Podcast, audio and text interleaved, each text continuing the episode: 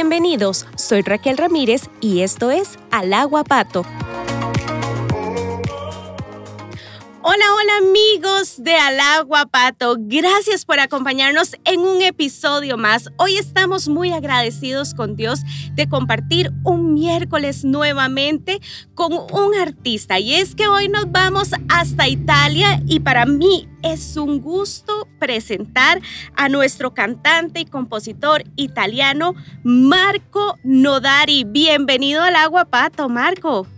Hola, buen día. Muchísimas gracias por la invitación y un saludo a todos tus oyentes. Muchísimas gracias. Gracias de verdad por compartir con nosotros este espacio. Y es que lo que queremos acá en Alagua Pato es que puedan conocerlos un poco más. La gente normalmente escucha la música, la disfruta, la hace un éxito, pero a veces nos, nos, queda difícil conocer realmente la esencia de ese artista, de dónde viene, qué ha pasado, cuáles han sido sus luchas y qué está haciendo actualmente. Entonces, para mí es un gusto de verdad compartir con usted hoy esta mañana acá en Costa Rica y en Italia ya es tarde, más o menos 5 de la tarde. Sí, ah, primero pura vida. y sí, acá, acá son las 5 de la tarde y tenemos ocho horas. Eh, yo vivo al norte de Italia para que la gente también se ubique. Eh, norte-este, cerca de Milán, Venecia. Estoy como a una hora y media de Milán, una hora y media de Venecia. La más cerca acá mío es Verona, la ciudad de Julieta y Romeo, a que queda media hora, media hora de acá. ¡Qué belleza! Quiero, eh, Marco, que usted nos comience a contar cómo comienza esa pasión por la música, dónde descubre Marco que tiene talento para cantar. Mira, yo eh, solito, de, de, verdad, a los seis años, imagínate que mi familia no tenía nada que ver con la música porque mi familia tenía una panadería y pastelería. Por eso también mi casa de izquierda y de producción se llama Canzoni Buone como el pane, que sería canción buena como el pan porque, bueno, nací adentro en el, eh, en el pan, decimos, con harina me hicieron. Y, y, bueno, entonces, como te decía, nadie, nadie, casi ni se escuchaba la radio y yo siempre quería una guitarra, pedía una guitarra, hasta que me la regalaron y desde ahí empecé después a estudiar antes la guitarra, después pasar al piano y ya a los 12, 13 años empezaba a hacer mis primeros arreglos, primeras cancioncitas, decimos cosas y, ya tocaba con bandas, eh, bueno, un poco en toda Italia, con gente más grande que yo, porque yo era, decimos, el capo banda que hacía también los arreglos a los 14, 15 años. Y, bueno, después, eh, para cortar las etapas un poco, eh, fui seleccionado en una escuela muy importante, que acá es de un autor, un letrista, que se llama Mogol. Y, y bueno, y ese señor para quien no lo conoce, yo hago siempre ese ejemplo, Michael Jackson vendió 250 millones de discos, ese señor 550 millones de discos en todo el mundo y tuvo más número uno que los Beatles. Entonces te digo, es una cosa de locura, ¿no? Porque muchas veces no se conocen quién está atrás, ¿no? Eh, se conoce la, la canción o eh, dicen el, el, tal cantante, pero el cantante es solo a veces un intérprete y nada más, no es el autor, ¿no? Y bueno, después terminado el curso con él, me pidió de ser su asistente personal y trabajé con él eh, ocho años y también con todos los grandes de la música italiana, entre Lucio Dalla, Umberto Tozzi, eh, todos, todos los número uno italianos que también tuvieron éxito en el mundo. Y de ahí decimos, después fui eh, seleccionaron un tema mío cuando dejé ahí, porque dije, bueno, ahora vamos a caminar con mi propia pierna y fue seleccionado un tema en, Latino, en eh, Estados Unidos por eh, Miss Italia América en Nueva York y Washington. Y desde ahí empezó a sonar en alguna radio hasta llegar que dije, bueno, vamos a, a intentar una pequeña gira. También fui a Costa Rica, fui a, sí que vino a Costa Rica, hice solo al poquitos eventos privados, eh, uno, por ejemplo, en la casa del embajador italiano y, y después en la, embajada, y después fui a Tamarindo y en el teatro, en el, eh, ahora te digo porque tengo ahí, en la Universidad Veritas, tuve adentro, que tiene un... Eh, bueno, un espacio como un teatro adentro, ahora no sé cómo se traduce. Y bueno, hice una pequeña presentación ahí y me quedé como una semana, diez días, no, no más. Y después hasta llegar, decimos, otros países, hasta llegar a Argentina. Y Argentina, Sony Music Argentina me sacó mi primer disco por América Latina. Wow, muchos éxitos se han acompañado. Marco, cuénteme de sus primeras presentaciones, ¿cuál es la que recuerda más? Ah, bueno. Creo, creo que fueron la que, las primeras veces que ahí era solo músico, por ejemplo, que arreglaba, hacía los arreglos por la banda, una cosa y la otra. Y, y bueno, y tenía, imagínate, 14 años, entonces tocar frente también a mucha gente, ¿no? Eh, y eso decimos entre, entre comillas con, con una cosa como podrían ser más de amateur, de amatoriales, ¿no? Porque, bueno, no era todavía un profesional o nada. Eh, lo que pasó es cuando empecé con, ese tipo que te decía antes en esa escuela, porque ahí compartí el escenario con todos esos grandes y cantar también con ellos, ¿no? Entonces te digo, ahí tenés otras responsabilidades y, y bueno, a los 19, 20 años ya hacer eso con todos los número uno y bueno, te, era una fuerte emoción, pero también una gran satisfacción. Lanzarse a hacer su propio sello discográfico, ¿cómo surge la idea? Mira, porque es un tema también, eh, primero por, eh, por saber dónde, dónde van tus canciones, ¿no? Porque muchas veces si tenés otro sello, otra cosa, no sabes tampoco lo que pasa, lo que no pasa, y hay que cuidarlo, ¿no? Eh, cuidar tu, tu material y, y entonces y siempre lo había pensado, porque también a esa edad que te decía en la adolescencia, dije, algún día voy a hacer mi propia casa, porque también tuve esa experiencia con, eh, con Sony o algo, pero bueno, es que la compañía ahora no son más la compañía de antes. Entonces, eh, bueno, cambió todo el mundo musical, ¿no? Y entonces te digo, prefiero, prefiero, bueno, hacerlo yo y también me, me di también a veces la oportunidad y di la oportunidad a otros de, bueno, de sacarle su, su disco, de hacerle la distribución, de hacerle otra cosa, ¿no? Que, por ejemplo, trabajé con DJ, con, otro, con otra gente que no tenían la posibilidad de, de promocionarse o de sacar su propio disco, entonces con mi sello lo pudieron hacer y súper feliz, ¿no? Eh, de eso. ¿Cómo reciben la noticia del Grammy? Mira, eso de la membresía, es, eso fue, te digo, una, una cosa de locura, porque no está, yo tenía un pasaje por empezar la gira en Argentina y también estaba armando algo otra vez en Costa Rica para estar un poquito más. Y después, bueno, paré todo porque, como todos ustedes saben, eh, empezó todo ese, lastimosamente, todo ese lío mundial, ¿no? Eh, como se dice en Italia, ¿no? Empezó, parecía que fuimos lo primero sin calcular a China o otros, pero bueno. Y entonces me borraron el pasaje, no pude hacer nada y, y nada. Entonces salió ese tema que es Hola Papá, que, y bueno, te digo, mi productora después eh, y la manager, sin que yo supiera nada, habían enviado esa, eh, mi tema, este, con otros tres, cuatro temas más a, a la Academy, solo que yo no lo sabía.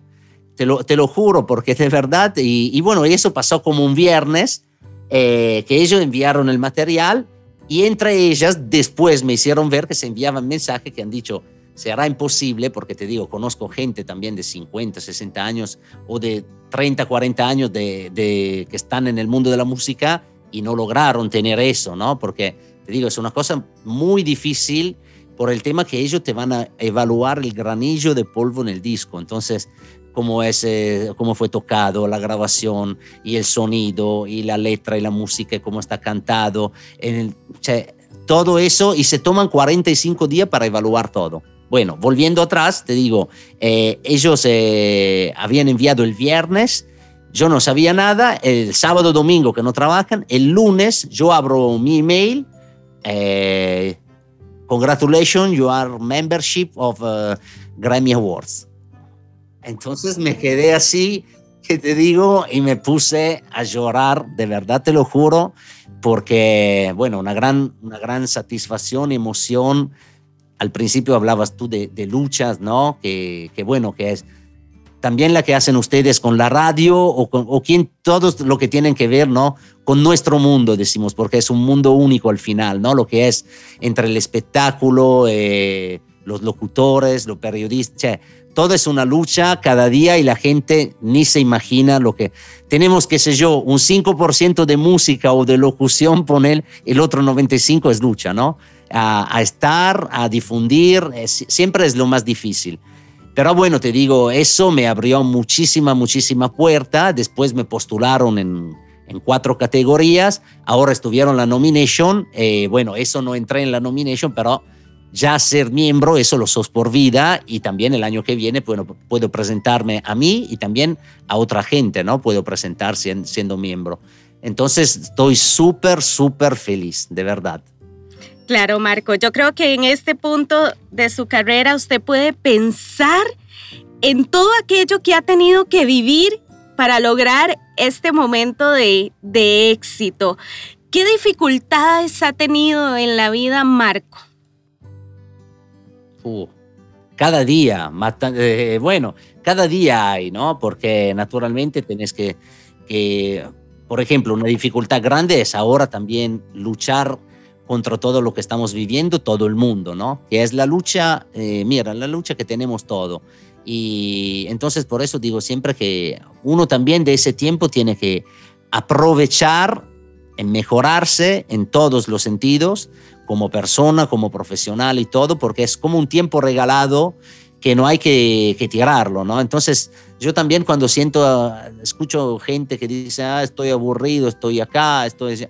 Bueno, sé algo, ¿no? Porque eh, hay gente que está luchando para nosotros más, ¿no? Que son los médicos, que son los enfermeros, que cada día arriesgan su vida y, y a ellos le encantaría estar aburrido en un sillón de casa mirando Netflix o mirando el celular, así, ¿no? Y diciendo estoy aburrido. Eh, entonces tenemos que, es una forma también de respeto, ¿no? Frente a esa persona. Y, nada, y la lucha de, de, cada día, te digo, es que uno tiene siempre que inventarse algo, porque ahora como estamos viendo, cada día está cambiando siempre más el mundo y entonces inventar como nueva regla, como lo que estamos haciendo ahora, que si no, sería mucho mejor estar ahí en el piso, ¿no? Con ustedes, eh, con los dos, a, a, platicar y a pasarla distinto, pero bueno, eso no sabemos cuándo volverá a pasar, no sabemos cuándo volverán a abrir los teatros, entonces en todo ese tiempo estoy preparando otras canciones nuevas que también recién saqué desde poco el disco, pero tenés que seguir produciendo y haciendo cosas y buscando la forma de estar. Te digo, la cosa linda de que, llegó con el tema del Grammy es que mucha gente, porque ahí también la cosa, te digo, importante, es que las votaciones las dan eh, lo que son y que te elige son profesionales, no es el público o algo, ¿no? Entonces, yo te digo, yo también ayer recibí un mail de, de, un director de orquesta que ganó cinco Grammy, entonces es un capo total, una cosa de locura. Bueno, felicitándome por el disco y que había escuchado, que me había votado. Entonces, te digo, esas son, eso no lo compras, ¿no? Eh, entonces son, y es una, muchas veces eh, todos los demás que ya pasaste, bueno, lo dejamos ahí en el pasado, ¿no? Y, y ya está, pero cada día hay una lucha distinta, porque también mañana será que tienes que estar en un lugar, no podés ir, tampoco ahora que, estarán los Grammy, ya tenía eh, el, acceso para ir a hacer alfombra roja, todas las fiestas, todas esas cosas, más que nada por estar ahí, ¿no? Siendo miembro, y no lo puedes hacer porque lo, lo harán online. Entonces, eso también te perdés una oportunidad, no, no por la fiesta, pero por un tema de trabajo, ¿no? Eh, por, por, estar ahí, conocer otra gente más y compartir cosas, eso. Disculpa que me entró un mensaje, siempre no lo había pagado. No se preocupe. Marco, esta temporada nos hemos tenido que reinventar. Y me encanta ver sus conciertos en línea. Ah, Háblanos un, por, un poco acerca de eso. Mira, eh, eso también eh, yo lo hago todos los domingos, hago un concierto y también elegí un horario que es eh, también para ustedes, porque lo hago como a las 5 mía y entonces eso es como a las 10, espera, a las 9 de la mañana de ustedes, después es a las 10 de México, bueno, porque todos lo hacen a la noche y entonces quería hacer un horario que más que nada cuando uno o se despierta o está más tranquilo en casa, sin que tiene que salir o no salir o así. Y bueno, empezó así por, eh, no solo por juego, porque naturalmente también por, por estar, ¿no? Para, entonces tenía, y entonces elegí el domingo, todos los domingos, más o menos a esa hora. Y bueno, y se dieron ya muchas cosas lindas, porque por ejemplo, hay, hice una cosa impresionante que es eh, el, el comienzo de un año escolar en México, de una escuela que tiene 78 mil alumnos. Imagínate, en todos los 32 estados de México, yo fui lo que abrió ese año escolar. Entonces, eh, y la mayoría estaban todos conectados. Yo terminé, tenía como 5 mil mensajes, 20 mil visitas. Entonces, una cosa de locura después de media hora que estaba ahí, ¿no? Y, y bueno, ya es que eso, ellos me eligieron por, también otra cosa, estamos trabajando a un proyecto de hacer juntos y con todos los chicos. Entonces será una cosa muy, muy linda, porque también te digo, es muy difícil, porque sabemos, los chicos también son acostumbrados a escuchar otro tipo de música. Pero ahí e, es una escuela donde tienen también una escuela de música, tienen una filarmónica, tienen muchas cosas. Y me vieron, decimos, como el maestro, porque dos días después tuve que hacer como una masterclass sobre la música y fue, fue un éxito total, como también siempre de México, otro uno de los teatros más importantes que es el Teatro de la Paz, que no tuve el tiempo de terminar el concierto y ya me había llamado el director que cuando abrirán tendré fechas por ahí. Eso me está pasando también ayer en Nueva York o en otros lugares. Quiero ir también, volver al teatro ahí de Costa Rica. Claro, bienvenido porque ahí nunca, nunca estuve, ahí, eh, lo, vi, lo vi desde afuera que estaba cerrado y bueno, quiero hacer un concierto ahí, me encantaría, de verdad. Aquí lo esperamos. Marcos, cuénteme, ¿hasta dónde quiere que llegue su música? Hasta dónde no, llegue, no, no quiero que no llegue. Esa, en cada lugar. Mira, mira, esa cosa también, eh, te digo, en los últimos tiempos, con el tema también de, la de ser miembro de la Academy y todo, se abrieron muchas más puertas y te digo porque tengo, bueno, no, no sé cuál, cuál no tengo de país de Latinoamérica, creo todos, todos tocan eh, mi música. Estados Unidos también, buena parte de Estados Unidos. Tengo acá en Europa, entre España y también eh, en Inglaterra y también Australia. Entonces te digo, ¿qué, qué te tengo que decir? De verdad, eh, yo espero que siempre suene más y bueno, y más que nada que se pueda volver a estar en un escenario. Eso, eso es lo que extraño más de todo. ¿Cuál es tu canción más significativa? ¿Hay alguna en especial? Bueno, siempre digo como cuál es la, la, más linda, la que te gusta más, es, siempre contesto la que tengo que escribir, porque siempre espero que la que se vendrá, ¿no? Que sea la, la mejor y para mejorarse más. Eso es siempre el objetivo, decimos que tengo. Pero te digo, naturalmente esa que escribí, Hola Papá, que da el título que me, que me llegó a ser miembro de la Academy, y bueno, es que como, bueno, era simplemente una charla con mi padre que no está más. Y, pero bueno, es más que nada habla de los valores verdaderos de la vida, ¿no? Porque dice, es que nuestra vida son velas y que no quede solo la cera. Y ninguna plata y el oro es el amor. Porque vos también, ¿no? En ese tiempo nos dimos cuenta de una cosa, que podías tener todo el dinero del mundo, todo el oro del mundo, cualquier cosa, si te, si te vas a enfermar, es el más rico, el más pobre, lastimosamente te morías igual. Es, ese virus también ¿no? nos mostró que todos somos, todos somos uno, todos somos la misma cosa. Y, y también eh, lo lindo de, entre todo lo malo que, que estuvo, ¿no? Lo lindo es que te hace pensar más también a las verdaderas cosas que te sirven en la vida, ¿no? Sin, eh, sin buscar eh, y sin, sin hacerse llevar por lo que te, siempre te venden, ¿no? Que tenés que tener, qué sé yo, el auto esa y la casa esa y estar vestido así y tener el otra cosa e ir al tal lugar porque así sos mejor. te das cuenta que también estabas encerrado en casa, ¿no? Ponerle tú con tu familia y nada más y ya tenés todo entonces no, te sirve nada de todo eso. No digo que uno se tenga que privar de todo, no eso, pero naturalmente darle el peso que merece, ¿no? Entonces están cosas que, que decís, bueno, ¿y qué me importa? No me, no, me, no me cambia la vida si voy o si no voy ahí. Estoy, puedo hacer otras cosas mucho más lindas y compartir, ¿no? Cuánta gente también descubrió o volvió a descubrir otra vez lo que, lo que se había perdido, ¿no? Entre la familia, la charla con, con sus hijos, su mujer, quien lo tiene. O sea, esa cosa, eso, porque al final de eso, no, afuera de eso no te queda nada. Este año yo creo que fue un año de aprendizaje para todos. Ha sido un año de ah. aprendizaje y si las personas no han aprendido nada, pues yo creo que deben de reflexionar porque a pesar de todo lo que ha pasado, bueno, hoy podemos compartir, estamos vivos, estamos agradecidos por la oportunidad que Dios nos da de la vida y como dice Marco, sin importar su estatus social, todos somos importantes, todos somos iguales. Marco, agradezco muchísimo esta oportunidad de haber compartido con usted, conocerlo un poco más y antes de irse me encantaría que usted le dejara un mensaje a todos los costarricenses. Mira, a todos los ticas, a todas las ticas y ticos, de verdad, que me encantó ese país, de verdad, porque es una, bueno, es un, es un, mundo de, belleza y naturaleza que es fantástico y ojalá que se quede siempre así, de verdad, que, no, que nadie lo vaya a arruinar, ¿no? Eso, eso primero.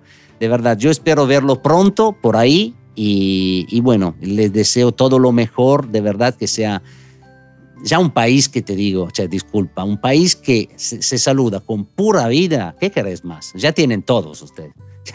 no puedes, no puedes pedir más. Entonces, eh, bueno, ojalá que pronto nos veamos eh, ahí en vivo.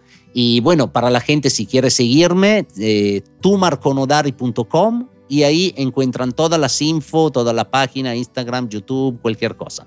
tumarconodari.com. Y gracias a todos, de verdad muchos éxitos en su carrera y esperamos pronto tenerlo acá en Costa Rica. Y a todos nuestros amigos de Alagua Pato, gracias por estar conectados en un episodio más. Nos vemos, si Dios así lo permite, el próximo miércoles. Chao a tutti.